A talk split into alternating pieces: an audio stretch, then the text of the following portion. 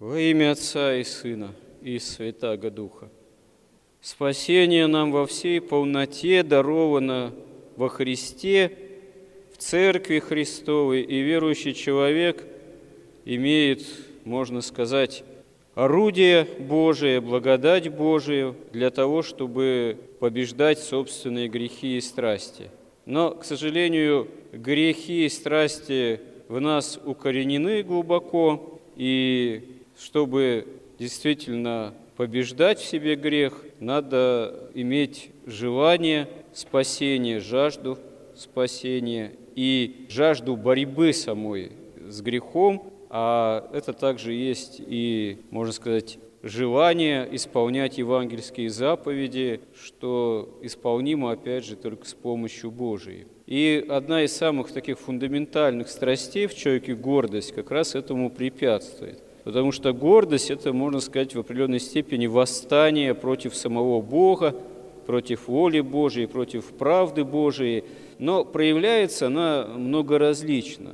Сама гордость, сама по себе, как страсть, она, как святые отцы говорят, действует в нас во многом незаметно – но подвигает, можно сказать, к таким состояниям, которые мы можем в себе все-таки заметить, отследить, и которые очевидным образом являются неспасительными. Например, осуждение другого человека, недовольство, уныние, печаль не о Боге, так сказать, а о чем-то таком земном, не сбывшимся, не сбывающимся, сетование, стенание. Вот э, часто бывает, многие из нас, э, или можем все найти это в большей или меньшей степени, худо, когда это вообще у нас развивается как некая черта характера, это постоянное такое, можно сказать, жалование, постоянные жалобы на свою жизнь, там, на самочувствие, на состояние дел, на недовольство ближними, соседями, родственниками, правительством, президентом, мировым состоянием дел, экономики, ну, всем-всем. Вот э, такая нота недовольства всем-всем, она вообще уже давно в истории, можно сказать, последних времен стала общей. И всякие разные революции, Майданы – они очень сильно замешаны именно на таком недовольстве, которое подогревается.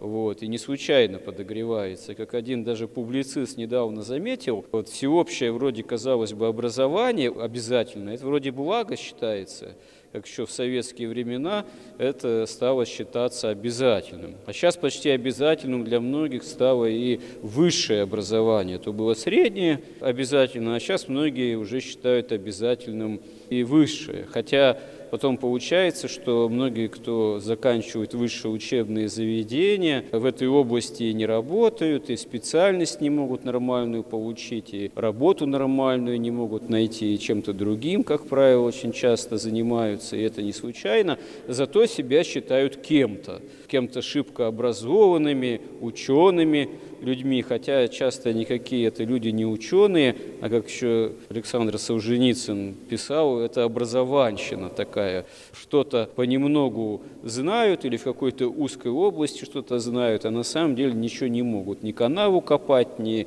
сварщиком там быть, ни слесарем быть, особенно если нужно какие-то высокотехнологические работы исполнять. Сейчас он жалуются многие работодатели, что днем с огнем хорошего сварщика там не найдешь или хорошего слесаря.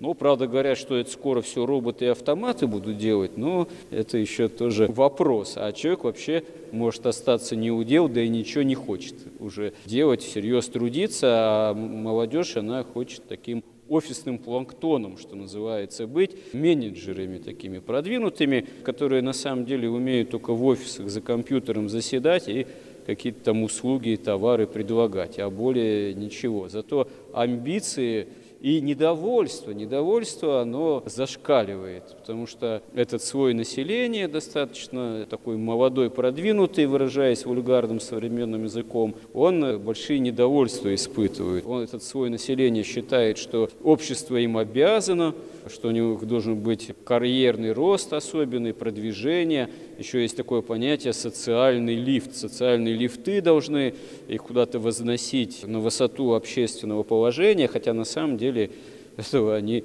часто совершенно не заслуживают. Да и всех на высоту особую общественного положения и не вознесешь. Зато почва для недовольства, революционных таких даже настроений нестроений, ее сколько угодно.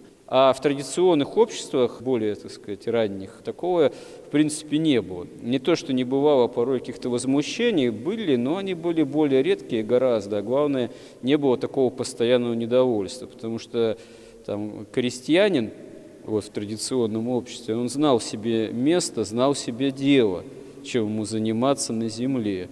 Вот. И таким шибко образованным не был, но все равно был культурным человеком, потому что деятельность на земле, знание, как жить на земле, как ее возделать, это уже культура.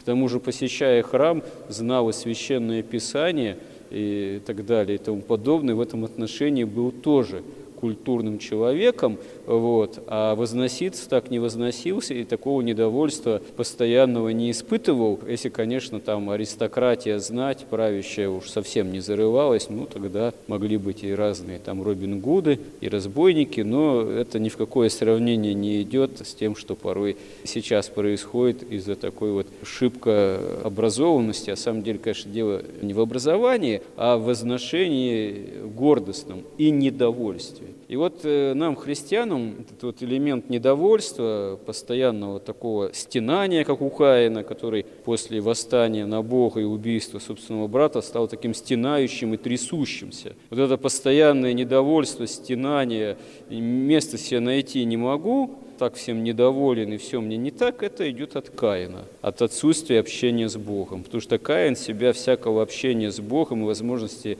покаяния лишил. Вот. Но а на самом деле для христиан, для нас должно быть ровно все наоборот. Мы должны иметь радование о Господе, славление Господа, уметь радоваться духовно, вот, и иметь стремление к спасению, которое вот, состоянием осуждения, недовольства, ропота, уныния, такого печали совершенно несовместимо. Поэтому, Господи, помоги нам от этого избавляться – и учиться тому, что действительно является спасительным. Аминь.